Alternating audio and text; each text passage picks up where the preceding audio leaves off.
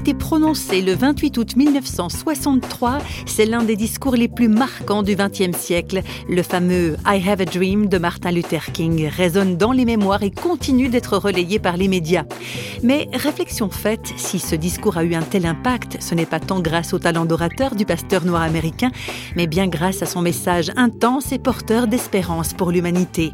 Pour parler de Martin Luther King, voici Robert Somerville, un pasteur français aujourd'hui retraité, qui a été l'un des traducteurs de Martin Luther King. Et pour Robert Somerville, le discours et l'action de King ont secoué les mentalités vis-à-vis des principes d'égalité que l'Amérique avait tant de mal à appliquer. Il faut savoir quand même que l'esclavage qui avait duré pendant des générations avait laissé des traces dans la partie des États-Unis où c'était quand même une des pierres de touche de l'organisation sociale et de l'organisation du travail ça marque ces choses-là. Et parmi ceux qui avaient des réactions racistes et cette mentalité du blanc supérieur, cette mentalité-là ne s'efface pas du jour au lendemain.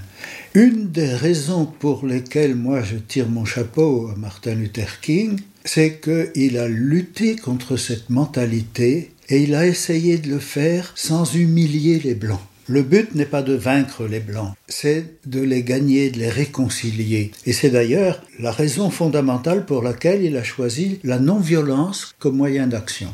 Martin Luther King se référait souvent à Gandhi.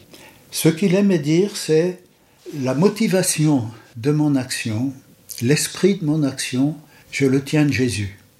La méthode, je l'ai apprise de Gandhi. La méthode de la non-violence, qui préfère souffrir que faire souffrir, qui accepte des épreuves, des coups, sans jamais rendre un coup, ni une parole mauvaise, ce qui est beaucoup plus difficile.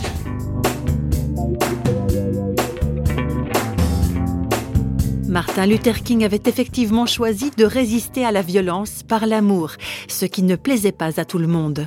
Parmi ses opposants, il y en avait un grand nombre qui disaient c'est très joli mais ça ne marchera jamais. C'est perdre son temps. Quand vous avez en face de vous des gens armés, des gens butés, vous n'arriverez jamais à les convaincre. Et c'est vrai qu'on n'arrive jamais à les convaincre tous. La preuve en est l'assassinat de Martin Luther King.